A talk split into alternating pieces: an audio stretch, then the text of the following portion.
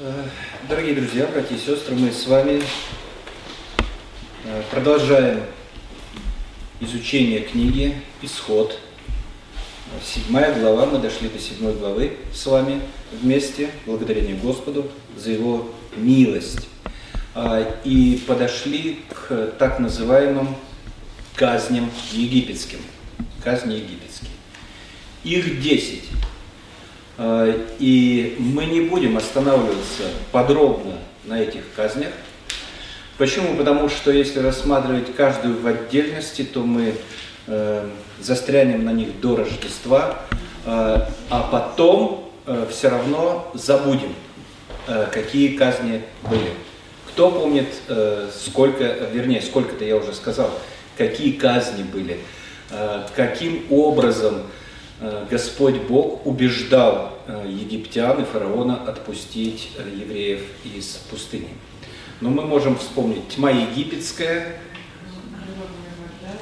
да, кровавая рода, мухи, а еще мошки были, еще песи мухи были, еще град был, саранча, да, да, с жабы, замечательно, прекрасно все, да, за, за каждой э, казнью стоит какой-то смысл, смысл мы вспомним или нет. Я хочу сказать, э, что за всеми этими казнями есть э, один общий смысл, э, глобальный общий смысл, и нам важно понять, в чем его значение. И вопрос еще такой, прежде чем мы начнем читать Слово Божие, вопрос, а зачем нужны были эти казни? Неужели Господь Бог просто не мог взять эм, за руку э, свой народ и вывести, а фараону сказать стоп, парализовать его или остановить, остановись. И мы пошли. Э, ответ мы найдем э, в 10 главе книги Исход, 10 глава, э, первый стих. Слово Божие объясняет, зачем все это было сделано. Господь говорит. Книга Исход, 10 глава, 1 стих. «И сказал Господь Моисею, «Войди к фараону, ибо я отягчил сердце его и сердце рабов его, чтобы явить между ними эти знамения мои». Для чего? «И чтобы ты рассказывал сыну твоему и сына сына твоего о том, что я сделал в Египте, и о знамениях моих, которые я показал в нем, и чтобы вы знали, что я Господь. Это свидетельство. А, это свидетельство. А, казни были великие и страшные, а, и они запоминаются. Это мы сейчас смотрим сквозь тысячелетия на, те, на ту историю, которая происходила в Египте, и э, думаем, насколько вероятны все эти были казни и как действительно они происходили. Но когда все это обрушилось на народ э, египетский, э, когда сыны Израиля видели, как работает Господь Бог, то это, поверьте, врезается в память. А, и и Господь говорит Моисею, ты расскажешь сыну своему и сыну сына твоего, и э, сыновья эти расскажут последующим поколениям, э, последующие последующим и так далее. Во свидетельство. Во свидетельство в роды и роды. Э, но не только евреям. Во свидетельство египтянам и узнают, что я Господь. Во свидетельство миру окружающему. Отголоски дошли даже до Рав, которая принимала соглядатой в Эрихоне, э, история распространялась по всему миру. Э, и Рав, э, ну, свидетельство единственное, которое уверовало и приняло Господа, услышала и уверовала, во свидетельство нам, что Господь Бог есть Бог великий, могучий, и ничто абсолютно не может противостоять его силе и его могуществу. А, и до того, когда начались эти казни, э, есть маленькая предыстория в седьмой главе записано, которая свидетельствует тоже в пользу того, что исход творил Господь. Посмотрите на 7 глава, 7, 7 стих. Моисей был 80, Аарон 83 лет, когда стали говорить они к фараону. Не военноначальники, не мужи, исполненные силы, два старца. Да, Моисей был крепок э, здоровьем э, до самой своей смерти, э, еще 40 лет ходил в пустыне, но это 80 лет. И 83 года Аарону. И они приходят к фараону э, и требуют, или уговаривают, или увещевают его отпустить израильский народ. Они не могли запугать, они не могли убедить, они ничего не могли сделать они были свидетелями и говорили фараону слова Божии, которые повелел сказать Бог. А, это были люди в том возрасте, что действительно, оглядываясь назад на эту историю, люди должны были сказать, Господь рукою своей твердою вывел израильский народ из египетского плена. Господь во всем и везде э, Господь. Э, и э, возраст вот как раз этих мужчин, старцев, свидетельствует об этом. Седьмая глава, 10 стихи. Седьмая глава, 10-12 стихи. Моисей и Аарон пришли к фараону и сделали так, как повелел Господь. И бросил Аарон жезл свой перед фараоном и перед рабами его, и он сделался змеем. И призвал фараон мудрецов и чародеев, и эти волхвы египетские сделали тоже своими чарами. Каждый из них бросил свой жезл, а, и они сделались змеями, но жезл Ааронов поглотил их жезлы. А как на самом деле выглядела эта история, и, и могли ли волхвы создать змеев а, из чего-то, неизвестно, но волхвы были великими фокусниками, а, и вряд ли они могли из воздуха создать змеев. Может быть, они слышали э, о тех чудесах, которые уже совершил Моисей. Может быть, они слышали что-то о фараоне. Может быть, они в чем-то принесли змей. Мы не знаем. Но суть заключается в том, что э, волхвы творили каких-то змей. Это религия. Волхвы – это религия. И э, Господь показывает через Моисея, что вся их религия абсолютно ничего не стоит. Потому что есть единый, живой Господь Бог. И змей, посланный им, пожирает этих змеев. Символ – ну, безусловно, э, очень символично. Э, как и первая казнь, которая совершилась после этого, потому что чудеса и казни были призваны показать несостоятельность египетской религиозной системы перед живым Господом Богом. Египтяне верили абсолютно искренне в своих богов, в фараона, что он является Богом, и э, то, что река Нил создана э, фараоном, богом фараоном, а, является источником жизни для них, так оно и является, потому что вода – влага, а, и в то же время это был ковчег для многих богов с маленькой буквы.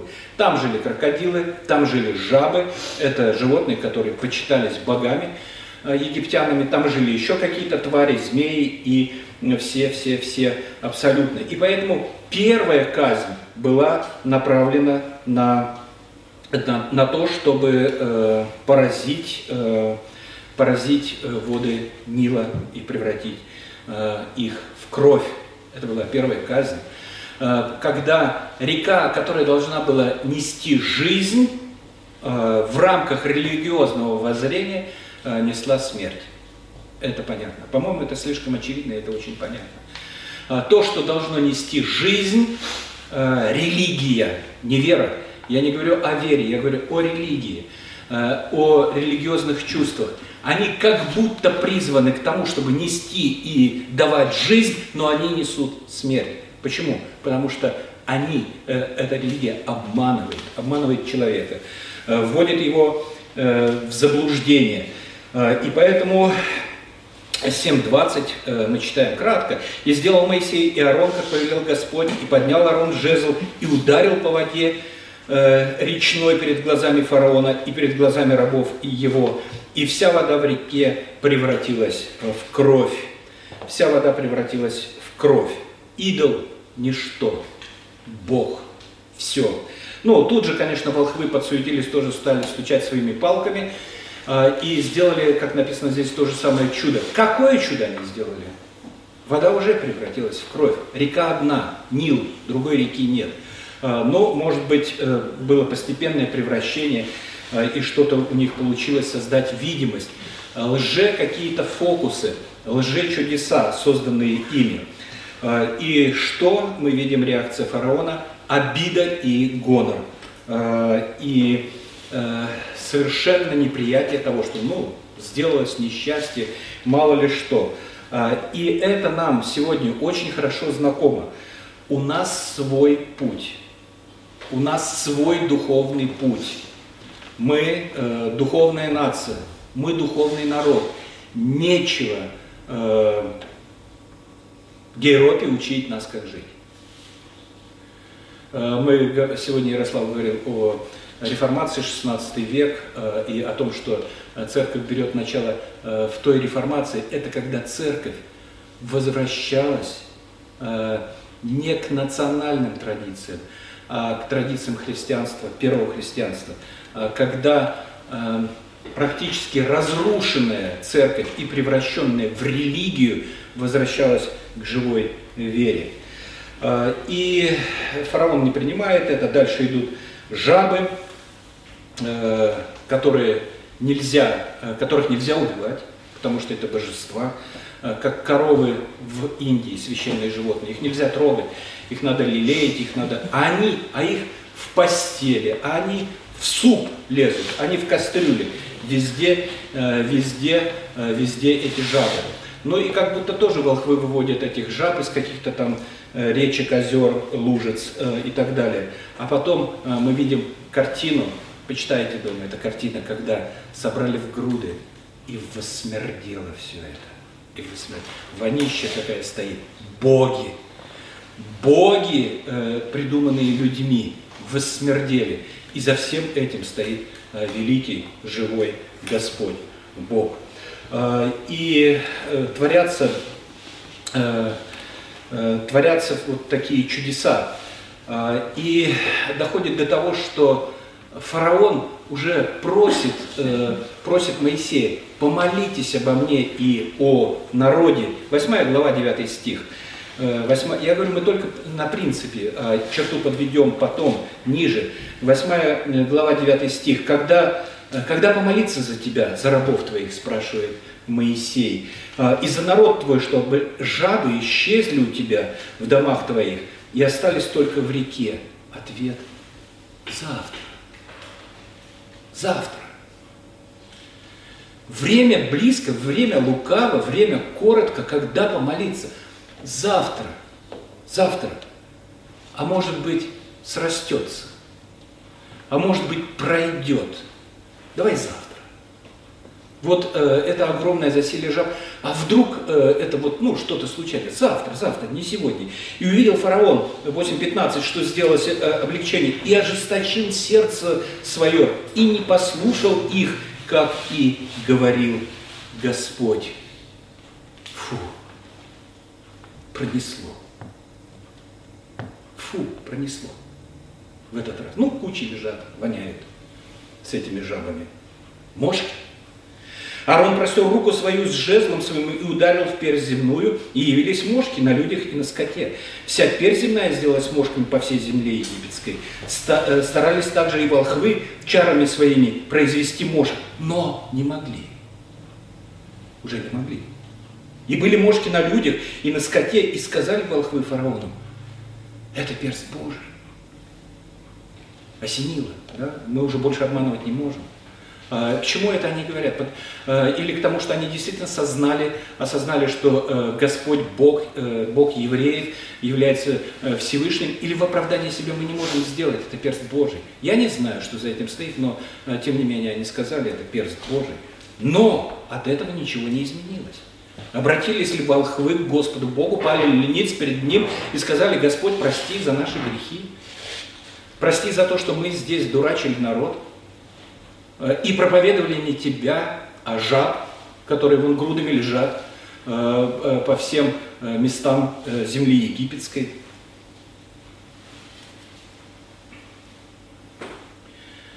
Далее пёси мухи, я не знаю, что это за мухи такие, ну, может быть, блохи какие-то. Моровая язва на скоте, а потом язвы на теле. И дальше говорится, слова Божии, 9.16. «Но для того я сохранил тебя, чтобы показать на тебе силу мою, чтобы возвещено было имя мое по всей земле». По всей земле. А, и, э, может быть, кажется это жестоким, но, пожалуйста, есть же примеры. А, есть примеры, есть свидетельства волхвов, которые говорят, это перст Божий. Но обратись, но обратись, поверь в Господа Бога. Нет, э, пронесло ожесточение, э, и э, продолжается все это. Град, но не на всех. Град побивает не, не весь скот и не всех людей, а кто имел возможность поверить Господу и спрятать в жилищах своих скот и рабов, тех град не побил.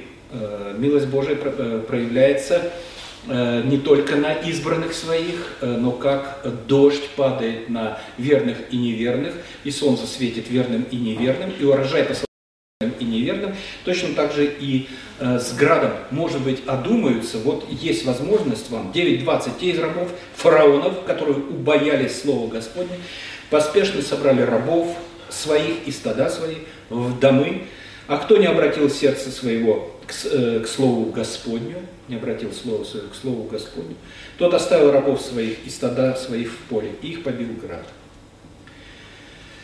9.27. Э, Жизнь добила. 9.27, посмотрите. 9.27. Э, Жизнь добила.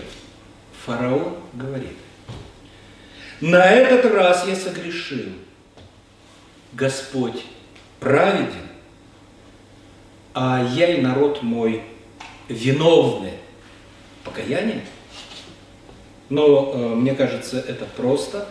Э, да, жизнь добила. Жизнь добила. Жизнь поставила в такие условия, что э, уже не знаешь, куда деваться. И кого только не признать за Господа Бога. Но как только э, наступает облегчение, 9.35, и снова ожесточилось сердце фараона, и он не отпустил э, сынов Израилевых. Э, саранча, торговля, торгуется фараон с Моисеем, говорит, ну ладно, мужчины пусть идут, женщины пусть остаются, э, и дети пусть остаются, и скот зачем вам брать, не надо. Ну ладно, хорошо, скот возьмите на заклание, женщины и дети пусть останутся. Ну ладно, хорошо, возьмите, возьмите э, женщин, дети пусть останутся, э, и, и, э, и так далее, и так далее. Что нам с этой историей?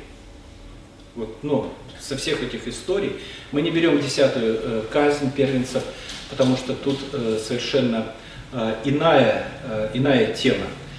Могущество Божие, да, безусловно, об этом мы говорили. Это очень и очень важно чтобы э, в роды и в роды передавалось о том, что Господь э, могущ, а, и что шутки с Ним э, плохи. Но еще очень важно, сердце человека – это камень. Это камень. Человеческие усилия сокрушить этот камень ничего не приносят. Это невозможно. Человек не может сокрушить э, каменное сердце э, человека. Чудеса? Да еще какие чудеса? они тоже не имеют никакого действия. Уж таких чудес, какие сотворил Моисей и Аарон, за исключением ну, двух-трех пророков и, конечно же, Господа Иисуса Христа, не совершал никто. Но посмотрите, э, Иисус Христос воскрешает Лазаря, и молва об этом доходит до Иерусалима, и все равно каменные сердца, сначала обсуждая чудо, которое сделал Господь Иисус Христос, все равно говорят, распни его, распни.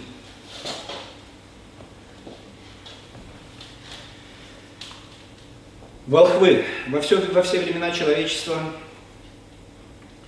существовали шаманы. Ну, по-разному называются шаманы в, в, в кавычках. Э, почему? Потому что, во-первых, у человека есть смутное какое-то представление, которое осталось у него по наследству э, о существовании некой высшей силы. И на эту благодатную почву, когда не удалась охота, не удалась рыбалка, когда пришла засуха, когда еще пришло что-то, работают волхвы. Работают волхвы. Работают шаманы. Э, и создают религию. Чудеса удерживают людей в религии, но не дают веры. Понимаете? Удерживают в религии. Делай так, поворачивайся здесь, переступай так, через порог не здоровайся. Это тоже религия. Пустые ведра к беде, черная кошка вообще кошмар. Это тоже религия. И она живучая, но она не спасает. Точно как не спасают чудеса. И подделки, это потому что это подделки чудес. И даже сами чудеса не спасают. Поделки чудес оставляют людей в религии. Поэтому они очень и очень опасны. Очень и очень опасны. Целитель приехал. Побросали Слово Божие, все пошли целиться. Ну, э, кому надо. Э, кому надо.